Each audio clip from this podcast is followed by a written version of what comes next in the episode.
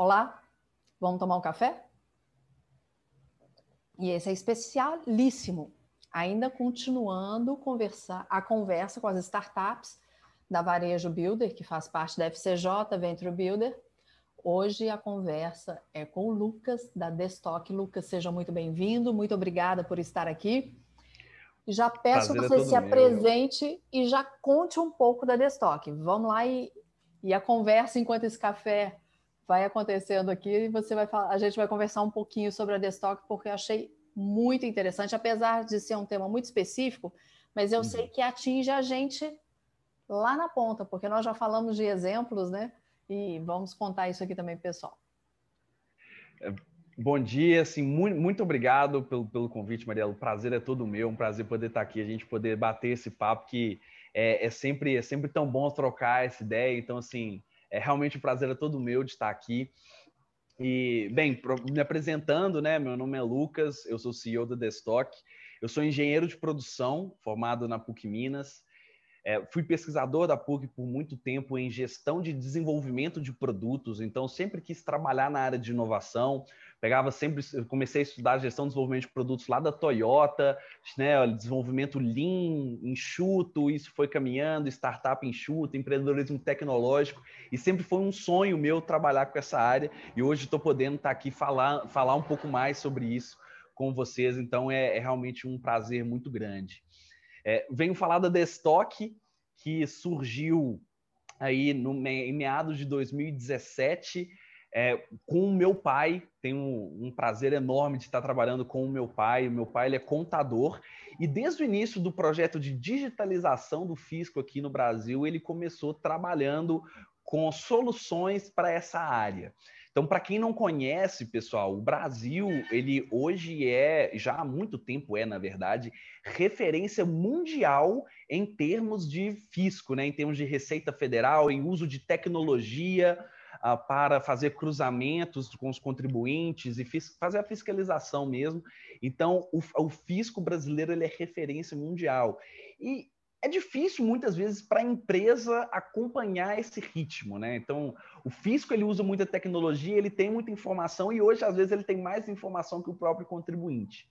Então, é para isso que a Destock trabalha. A gente trabalha um, um, processo que tem crescido muito no Brasil, que é o de compliance. As empresas elas têm cada vez mais percebido que quando você trabalha com prevenção, né, governança interna, quando você melhora os processos internos, você tem é, a própria governança, né, que é o compliance, o controle melhor do que está tendo, o que está acontecendo dentro da empresa. Você tem maior qualidade dos produtos que você oferece, do serviço que você oferece, diminui o risco e aí você não tem um prejuízo lá no final, né? Então a gente sempre usa essa frase que é, é prevenir com compliance para não remediar com caixa. Isso é tão interessante porque eu, as pessoas nem sempre. Fisco, a gente pensa em imposto de renda. Né? Nós, meros Verdade. mortais, pessoas físicas, mas quando a gente pensa em pessoa jurídica, o quanto isso é complicado. Já falei várias vezes aqui, Exato. meu marido é dono de padaria, muitos aqui conhecem, e quando eu vejo a luta dele e, e quanto ele já tentou também pela reforma tributária, porque eu ouço ele falar, por exemplo, se você vende uma coxinha no quilo, é uma coisa, se você vende uma, uma coxinha na lanchonete é outra, se você essa coxinha sai da empresa, é outro valor ainda. Então, para um mesmo produto, a carga tributária é diferente. Mas você estava me explicando que o trabalho da Destock ela vem para grandes atacadistas, apesar de vocês trabalharem também com empresas menores. E aí eu fiquei pensando nesse desenho, sabe, Lucas? Aquela empresa grande que tem seus centros de distribuição e como que ele vai controlar? Entrou uma nota fiscal com aquele produto X, que é um número grande, Aí ele vai distribuir para suas lojas, seja no estado inteiro, na cidade inteira, no país inteiro. E aí, como que ele vai ter esse controle de que aquela loja está com tanto, está com tanto, e aí depois não, a, a, o cliente fez a troca em tal loja. Eu fiquei Exato. imaginando, porque para nós, vamos lá, eu como consumidora, Se tem uma loja com o mesmo nome, eu comprei numa, eu ganhei um presente, sei lá de onde, eu quero trocar na que está mais perto de mim. Com certeza. Agora, o que, que isso vai gerar internamente, para mim, como cliente, não importa. Mas a questão lá dentro de controle de fisco e tudo mais não deve ser fácil. E aí, dentro do que a gente Exato. conversou, eu quero contar uma história que aconteceu comigo semana passada. Ah, legal. Eu queria, eu precisava comprar um, um remédio que é uma vitamina que eu vou ter que tomar agora para o resto da vida, depois da cirurgia, e eu queria comprar um vidro grande desse remédio. E não, aqui em Belo Horizonte não está encontrando desse vidro. Eu fui em três farmácias diferentes de redes de farmácias diferentes, né? Não só de da mesma rede.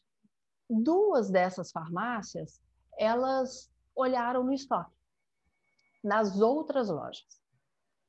Uma não achou em loja nenhuma.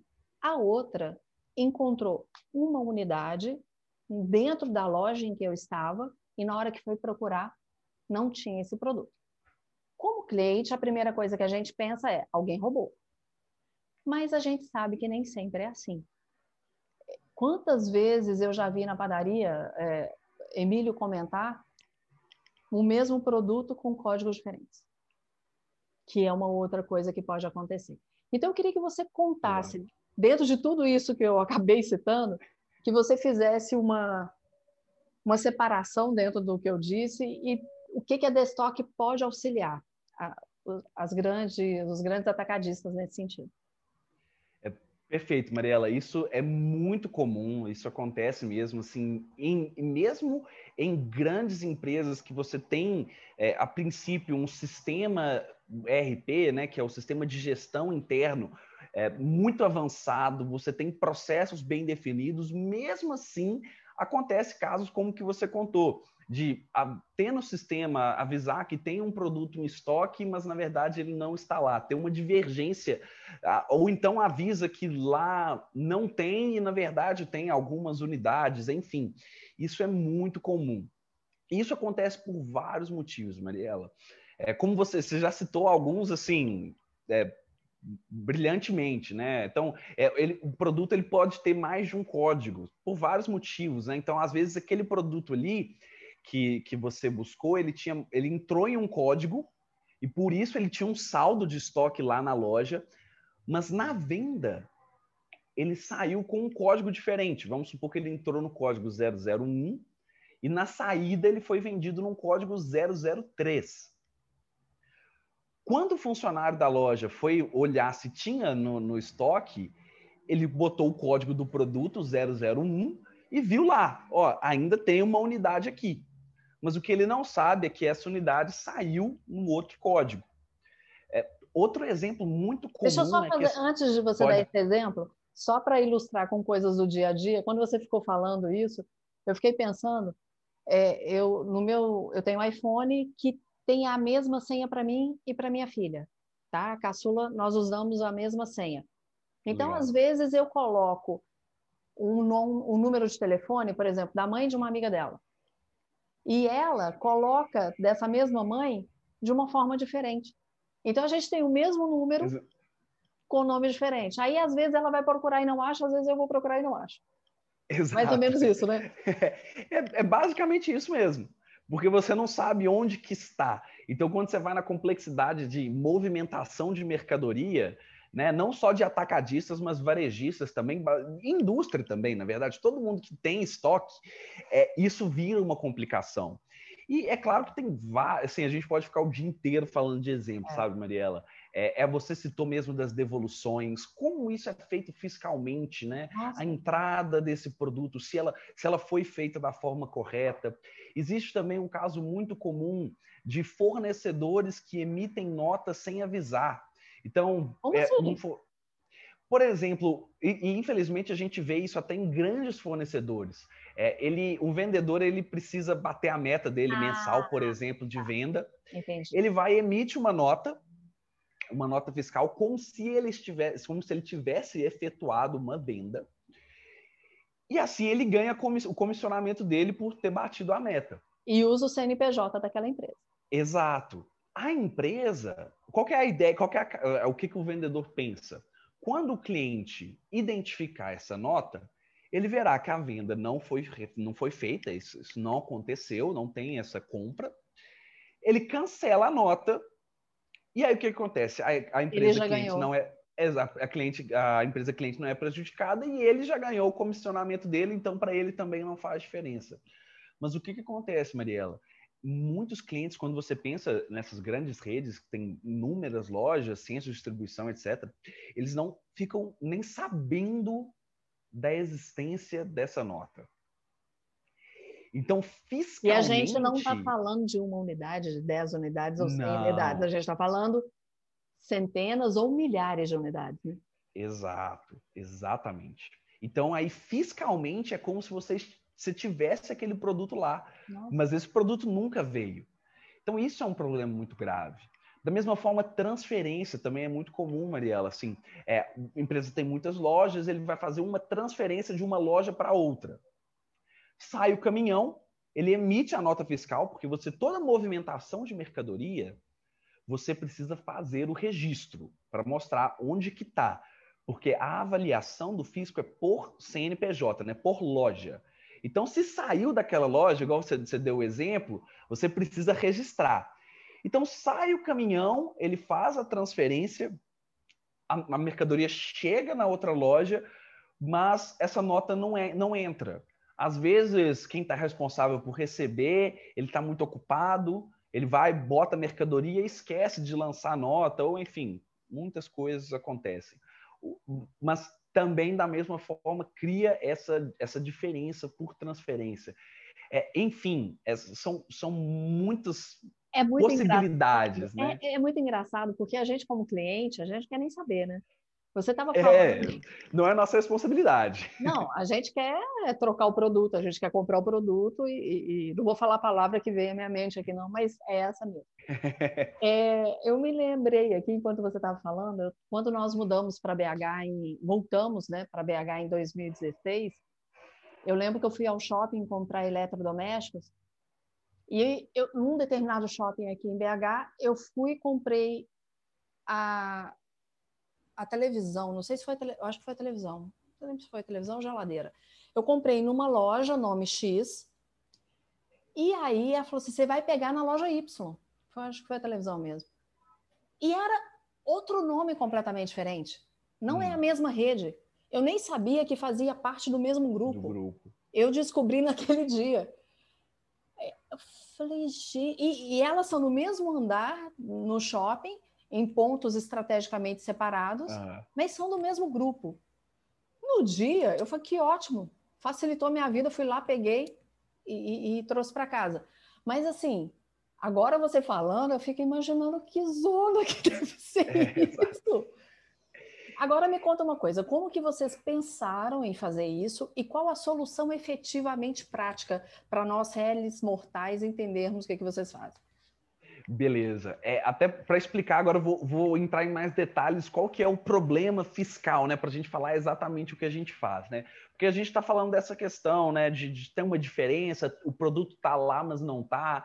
Qual que é o problema de fato, né? Toda movimentação, ela é registrada por nota fiscal. Ou deveria no... ser. Exato. A gente, a gente aqui, Mariela, assim, com os nossos clientes, é claro, quem a gente trabalha, a gente sempre parte do pressuposto de que o, o, cliente ele não só nega, que ele está fazendo tudo da forma correta, tá? Até assim, porque senão não... o serviço de vocês não funciona. Exato. A gente só trabalha com empresas que fazem é, tudo da forma como deveria ser feita. Mas, assim, é, isso é o mais comum hoje, tá, Mariela? Assim, hoje, é, a maioria das empresas sabe disso, porque, como eu falei, as autoridades fiscais brasileiras hoje já são referência. Então, é, nem, nem, vale a pena sonegar, porque você tem que fazer tanto, tanto esforço para conseguir sonegar que não vale a pena financeiramente, sabe? Ô, Lucas, isso é tão engraçado que a gente esquece que até pessoa física, a gente está sendo monitorado o tempo inteiro nessa questão é do fisco, que é essa parte é eficiente. Parte funciona, que é uma beleza, né? Exato. Então vamos lá, senão a gente vai mudar de assunto. então, assim, o, o fisco ele está de olho na, na, pessoa jurídica, em tudo que ela compra, tudo que ela vende, né? Então, no final de todo mês, a pessoa jurídica ela é obrigatória, ela é obrigada a enviar para a Secretaria Estadual uma da documentação.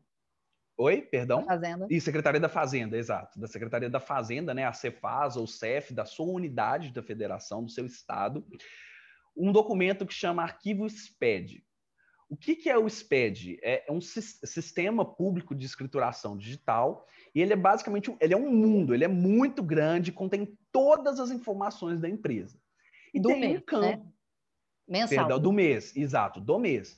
E vem desde a parte de, de contribuições, enfim, tem, tem um mundo, mas tem uma parte lá, que é o, falando especificamente para atacado, varejo, ou indústria, que é o EFD, ICMS, IPI, que é exatamente onde você precisa registrar tudo que entrou e tudo que saiu de mercadoria no mês da sua empresa. Por que, que você precisa fazer isso? Porque o fisco ele vai pegar lá todas as notas fiscais que você transmitiu, toda a informação que você mandou no SPED e ele vai fazer uma conta muito básica estoque inicial mais entradas menos saídas é igual a estoque final. Então ele vai contar para saber se os você inventários, né? Exato. E aí as empresas, né, depend, depende de qual KNAI da empresa, mas tem empresa que precisa mandar esse inventário anual, que é a maioria dos casos, tem empresa que é trimestral e tem empresas também que é mensal. É, nós não vamos entrar muito na parte técnica, não. mas enfim, é, também entra nessa questão do inventário. E aí o fisco vai fazer essa conta. A princípio, se você compra tudo com nota, se você vende tudo com nota, essa conta precisa bater. Entrou 100, sai 100. Não pode Exatamente. sair 110. Exatamente. E é isso que o fisco faz. Mas nós falamos aqui já nesses primeiros, nesses minutos, de vários exemplos de como uma empresa que compra com nota e vende com nota, mesmo assim pode ter essa diferença. E eu, aí eu queria que... que você contasse aqui aqueles casos seus, os seus casos que antes da gente começar a gravar, que você me contou, que eu achei interessantíssimo. É, assim, eu, eu assim, né, pessoal que está assistindo, que está ouvindo, eu tenho certeza que é, alguma vez já passou por uma situação parecida, sabe? É, eu, uma vez, eu estava no, no, supermercado, eu queria comprar um, um gilete, né, um Presto Barba, e quando chegou no caixa, a, né, a pessoa que estava lá tentou passar, mas o sistema de gestão não estava passando, bloqueava. Então não deixava vender aquele produto. Por que, que provavelmente isso estava acontecendo? É muito possível. Esse produto já não tinha estoque mais lá no sistema. Aconteceu alguma das situações que a gente falou aqui, no sistema estava que não tinha aquele produto mais, mas tinha.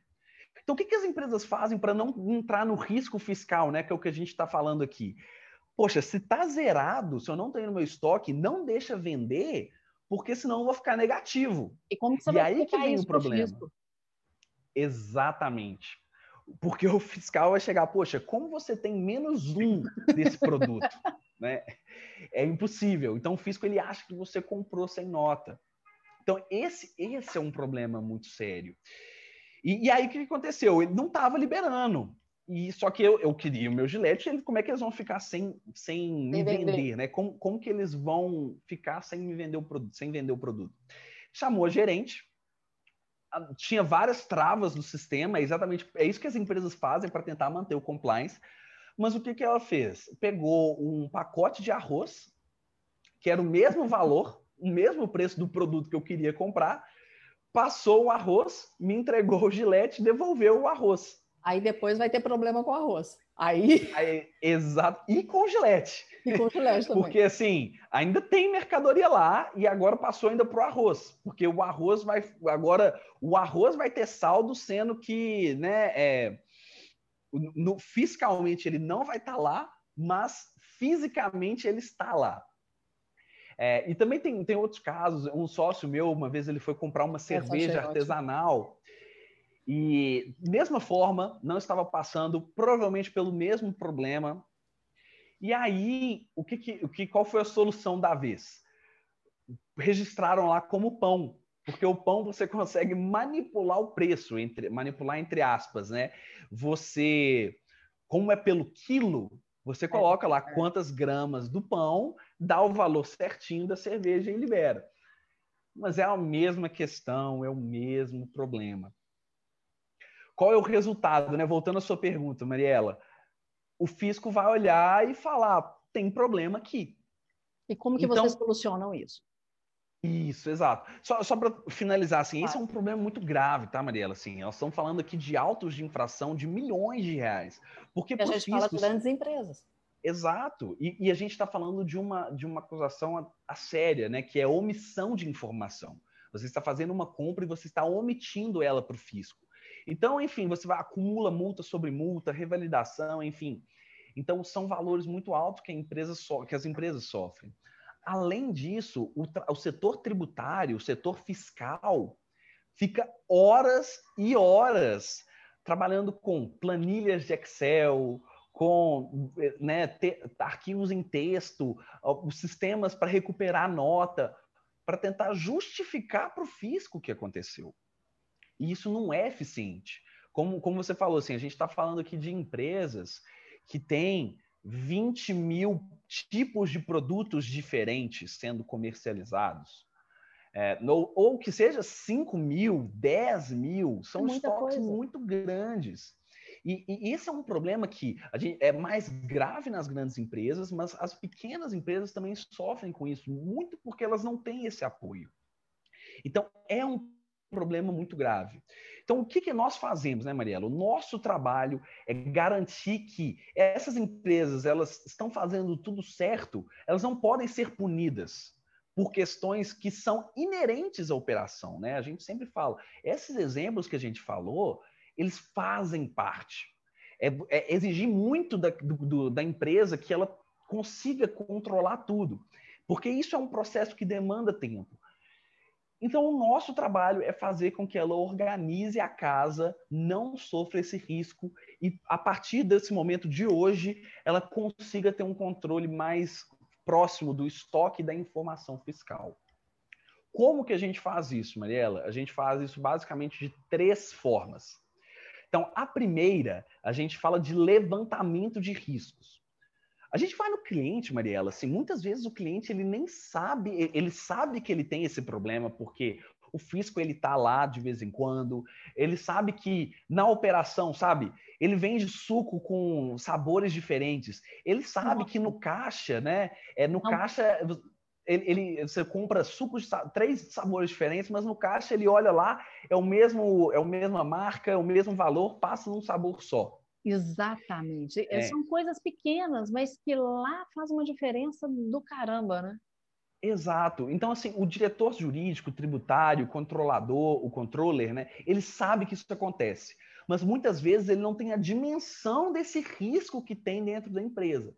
Então, o nosso primeiro trabalho é qual a visão do fisco em relação à sua empresa.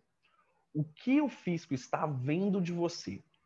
Então, o que, que a gente faz, Mariela? A gente pega um ano dessa empresa, né, é, que é a escolha da empresa, a gente pega todos os arquivos SPEDs que ele transmitiu, né, o estoque inicial, final e as movimentações durante o ano, e nós fazemos os mesmos cruzamentos que o fisco faz. E aí a gente levanta qual é o potencial risco dele, para ele ter conhecimento e, principalmente, por que, que esse risco existe. Então, Mariela, a gente vai no detalhe para poder mostrar para ele: olha, no dia 27 de setembro de 2018, teve uma nota com a chave tal que foi emitida e olha só, esse produto aqui, ó, tá falando que foi uma unidade, mas pelo valor, isso aqui foi uma caixa. Foi uma caixa, não uma unidade. Então você tem que converter isso aqui para 12. Por exemplo, só um exemplo prático. Sim, sim, sim. Mas o importante nesse primeiro momento é ele saber qual é o meu risco, por que está sendo gerado esse risco. E as empresas, Mariela, elas são responsáveis pelos últimos cinco anos. Sim, sim. Então, estamos em 2021, ela pode sofrer um auto de infração ou multa lá de 2016. Então ela precisa saber qual é o risco que ela tem disso efetivamente, realmente acontecer. Agora deixa eu então, só fazer uma pergunta. Pode não falar. caduca. Dependendo da multa, não caduca. Caduca? Depende, mas qual que tipo Por exemplo, você quer dizer? Se você. É... Eu posso até estar usando um termo errado ou pensando de forma errada. A pessoa foi multada porque fez isso aí errado, tá? Todo esse processo errado. É, ah, não, com cinco anos eles vão esquecer do que, que eu fiz e eu não preciso mais pagar isso. Não, você tem que pagar.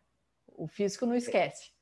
É, se, se a multa, se, se abriu a notificação antes de caducar, aí é um processo que vai levar tempo, vai ser julgado, né? Vamos supor que agora, agora abriu uma multa lá de 2017, e aí tem um processo de notificação, que normalmente é de 15 dias, mas vamos supor que a empresa batalha, consegue, vai levar isso para o CARF, e aí isso vai levar por muitos anos aí para frente, realmente. É. Então é algo que a empresa tem que ficar de olho.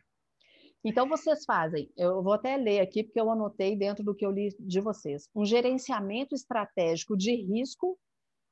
Ao mesmo tempo que vocês gerenciam isso, vocês têm uma inteligência fiscal no estoque. Isso, isso. Aí a, nós fizemos, a, falamos até agora da primeira parte, né? É. Que é ter a visão. Muitas empresas elas tentam corrigir, mas sem enxergar onde está o problema, e o resultado é baixo. E aí Exato. Vai então, esse primeiro trabalho é como a gente estivesse acendendo os faróis, né? A empresa ela está andando na estrada, no escuro, de farol apagado, tentando achar o caminho. Esse é o trabalho que a gente faz, ó, vamos acender os faróis, ó, enxerguei, o caminho é por aqui. E aí nós temos o nosso segundo formato, que é, que é a parte de gerenciamento dos riscos dos últimos cinco anos. É o trabalho de consultoria e correções. O que, que nós fazemos, Mariela? Nós fazemos é, esse trabalho é dividido em duas etapas, assim, mas que correm em paralelos. A primeira parte é garantir que nos últimos cinco anos ele vai estar seguro em relação ao fisco. Então, o que, que nós fazemos? Nós trabalhamos diretamente nos arquivos, na, na, na mídia fiscal dele. Então, a gente pega os SPEDs, reconstrói tudo o que aconteceu, identifica onde tem divergência e nós vamos organizar a casa para diminuir essa divergência. Então a gente sempre usa uma analogia, Mariela, que é como assim, é, é como se fosse um baralho. A empresa, se ela, ela, ela vende tudo com nota, compra tudo com nota, as informações que ela transmite para o fisco é um baralho completo. Todas as informações estão ali, né, 52 cartas certinho. Mas ela toma uma multa porque está embaralhado. O baralho, quando, quando você pega ele, tá, uma carta devia estar tá em cima, tá lá embaixo. Então, o nosso trabalho é abrir tudo e, e vamos organizar, colocar no naipe certo, na ordem crescente, bonitinho. Esse é o trabalho de correções. E para fazer isso, nós temos mais de 200 ferramentas de correção aqui dentro. Né? Então, a gente falou de, de, do gerenciamento e do uso de inteligência, né? a gente tem tecnologia para nos apoiar. O trabalho de levantamento, ele é um trabalho que a gente usa muito tecnologia. A gente faz esses cruzamentos Acho. em questão de minutos. Né? A gente consegue processar um número alto de, de movimentações em minutos para mostrar a visão do físico. E, e o trabalho é de... em planilha de Excel igual normalmente muitos não, fazem. Então, você exato, tem a tecnologia para cruzar esses dados. Exatamente. E gerar vários relatórios, né? Como eu disse, que é para a empresa saber exatamente onde está o problema. E a gente tem mais de 200 ferramentas de correção que vão, vão atuar diretamente nos arquivos. Então, a gente está falando aqui de cinco anos, ou seja, nos últimos cinco anos, o arquivo SPED né, ele é mensal, então nós estamos falando de 60 arquivos. E Quando a gente vai multiplicar. Exato. A gente multiplica isso para né, 300 CNPJs, 30 CNPJs. Então, a gente usa das nossas ferramentas para acelerar o processo da melhor forma possível. Então, nesse trabalho, o nosso primeiro e principal entregue são as mídias corrigidas. Nós geramos novamente os SPEDs, né, esses arquivos, só que esses SPEDs, agora sim, eles estão corrigidos.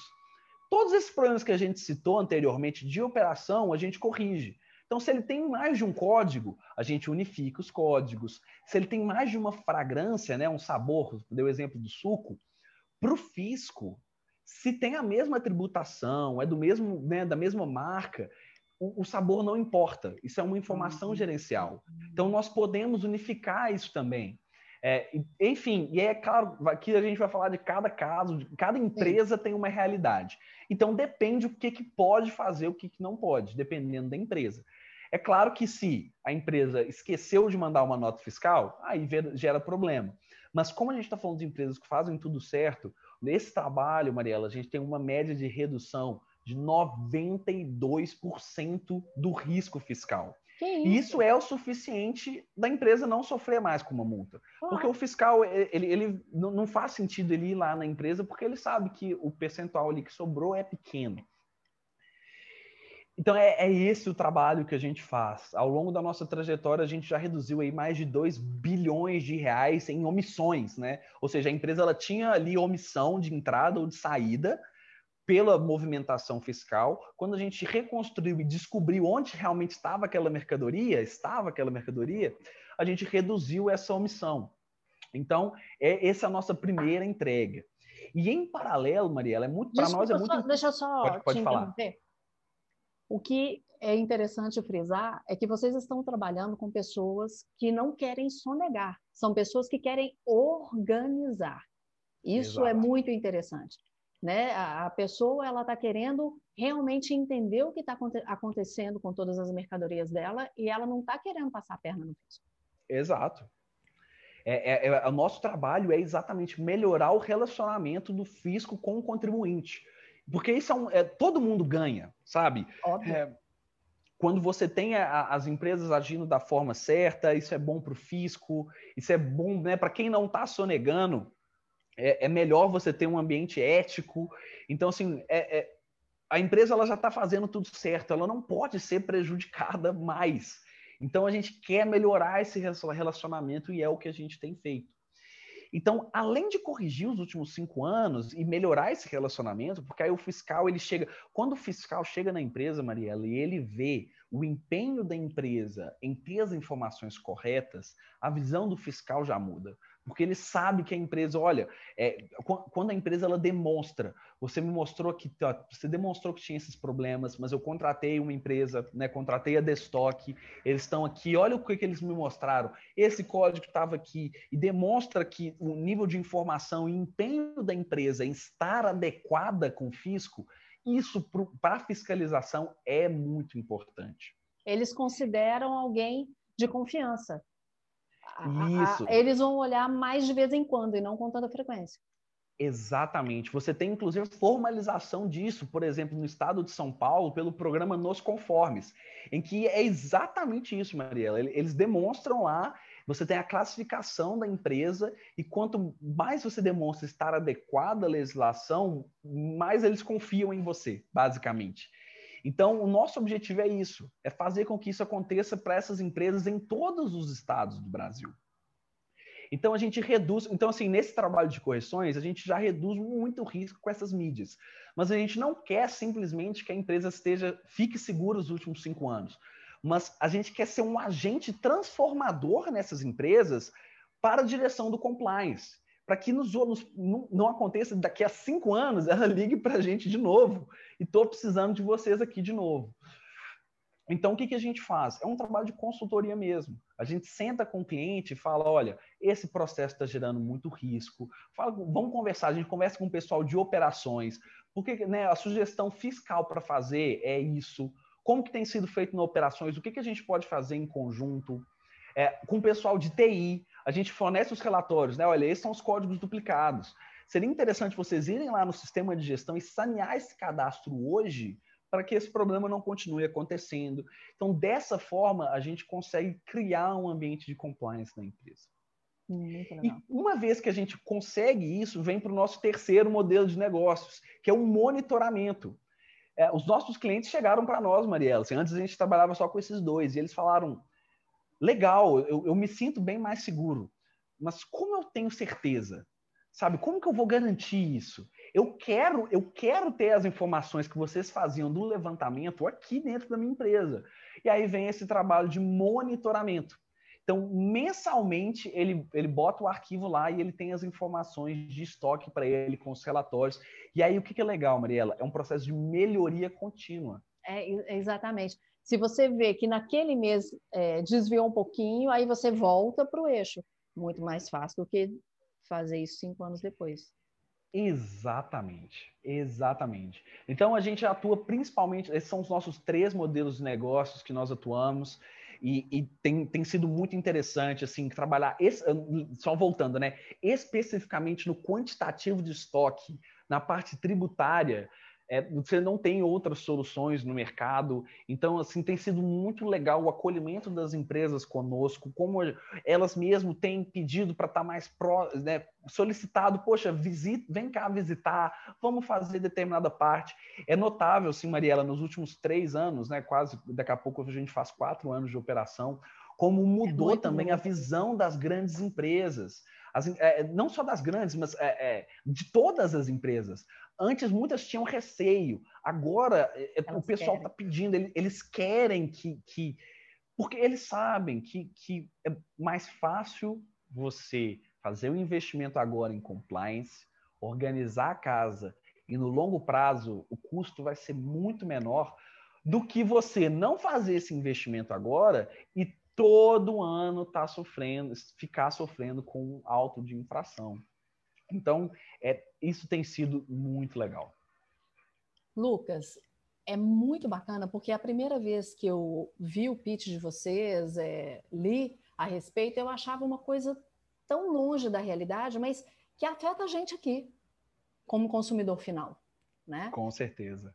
Agora eu queria que você falasse um pouco, porque eu sei que você já tem quatro anos só a empresa, mas já tem premiação, e fechasse falando quais são os próximos passos da Destock, por favor.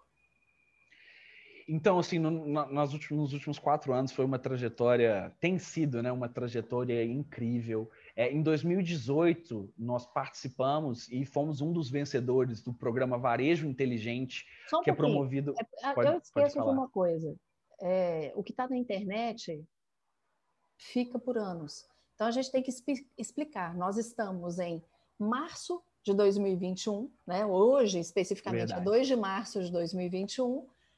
Então, quando faz quatro anos a Destock? Em julho. Em julho de 2021, a Destock faz quatro anos. Porque a gente esquece que isso aqui vai ficar anos na internet. É verdade. O pessoal não sabe, né? Então, vamos lá. Então, a Destock começou em julho de 2017.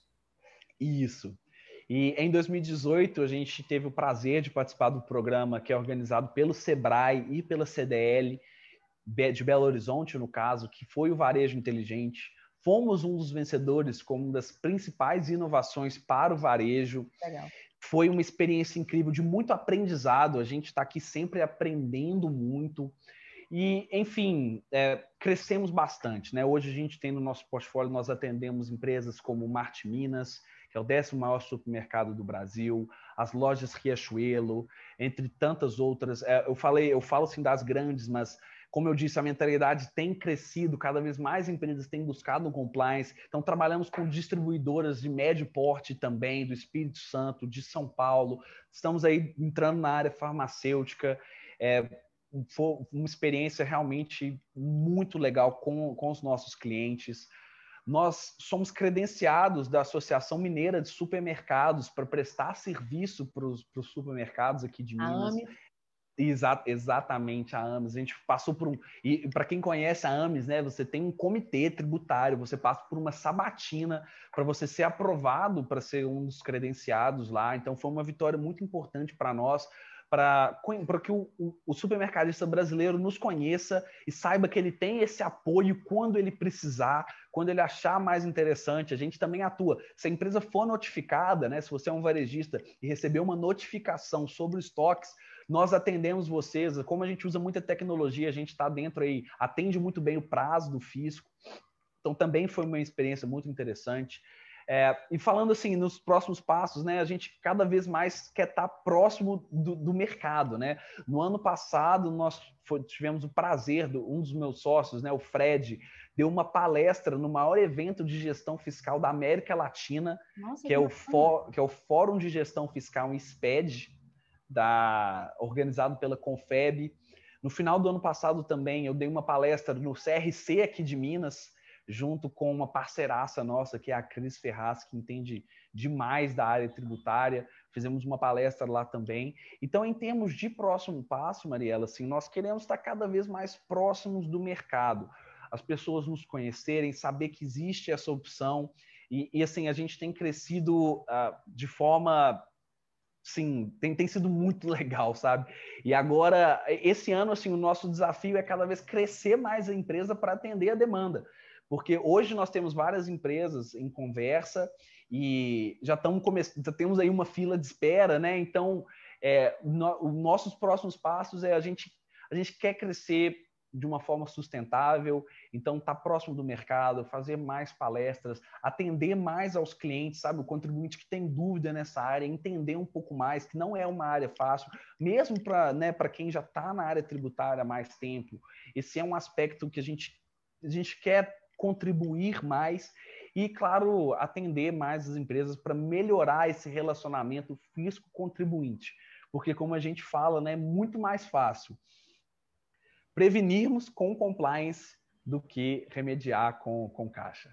E acredito que vocês, eu até falei errado, Varejo Ventures, não é Varejo Builder. Dentro da Varejo Ventures, né, da FCJ Venture Builder, isso para vocês também dá uma outra perspectiva. Vocês conseguem também ter contato com outras pessoas. É, claro, vocês já têm uma rede de contato muito bacana, mas o que eu vejo com as startups, até que eu já conversei, é interessante esse contato e como que isso vai crescendo. E eu vi que vocês também participaram do Lemonade, né?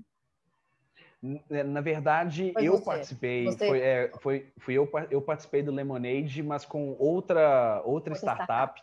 Eu tive, tive uma startup antes, participei da turma 2 do Lemonade. Na época que, e também foi uma experiência muito muito interessante, muito importante para mim, assim, para o desenvolvimento, para estar, tá, é, né, foi minha primeira empresa, é, não deu certo. É e, bom que a gente e, aprende, e isso é legal na startup, que tem. Exato. E, e foi, não fica foi, só no que deu certo, né? Exato, porque assim, é, o aprendizado foi assim, muitas coisas que, que, aconteceram lá a gente não né a gente já sabe não fazer aqui. E isso otimizou muito o nosso o nosso trajeto a nossa trajetória. Além claro do nosso time né que o nosso time aqui é, é muito completo. Você falou assim da a, fazer parte da varejo fazer parte da FCJ aumenta também o nosso time. A gente tem o apoio aí de executivos de pessoas com relacionamento que ajudam muito também. A gente tem mentores é, um, dos, um dos nossos mentores, né, um mentor alemão, que traz para nós uma mentalidade extremamente profissional e direta, muita mentalidade do alemão aqui para nós. A gente, é, a gente aprecia muito isso. Hoje nós somos é, nós nos desenvolvemos muito por isso, isso foi proporcionado pela FCJ é, e, e, pelo, pelo nosso mentor, e também da nossa equipe interna, sabe? É, o, como eu falei, meu pai, ele é, ele é, contador, ele trabalha com isso há mais de 15 anos, desde que começou o SPED, né? Foi, entrou na parte prática mesmo lá em 2009, ele, ele, ele, trabalha, ele trabalha com isso, com especificamente quantitativo, então tem um conhecimento enorme na área. O Fred também, que é o nosso sócio, ele é formado em sistemas de informação e trabalhou como de, mais de 10 anos como sócio de uma empresa de consultoria tributária. Então ele faz toda essa ponte, assim, ele tem todo o conhecimento de legislação e de tecnologia e tem um relacionamento muito bom com os clientes, é o nosso diretor de projetos.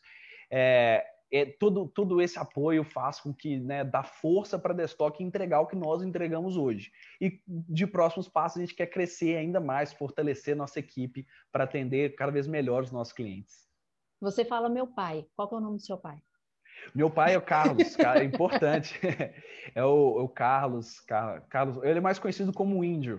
Quem, é quem trabalha aí no mercado, quem trabalha no varejo, às vezes já ouviu falar sobre ele. Ele tem é, o sobrenome, é o nosso sobrenome é índio, e aí já está conhecido como índio há bastante tempo. Então, ótimo. Lucas, só tenho a te agradecer, desejar muito, muito sucesso para vocês, que Deus abençoe esse projeto, tenho certeza que vai crescer. Toda vez que eu converso com o Emílio sobre as startups, porque aqui em casa a gente, graças a Deus, tem o hábito de estar compartilhando as coisas, e aí ele fala sempre com carinho das startups que estão no varejo, ele está sempre pensando no que vai poder acrescentar a vocês. E tenha certeza que eu sei que pode contar com o Emílio e pode contar comigo também na minha área específica, né, no claro. pitch e tudo mais. E vai ser um prazer, e toda vez que quiser conversar, eu estou por aqui. Um café eu tomo, você vai para o cappuccino.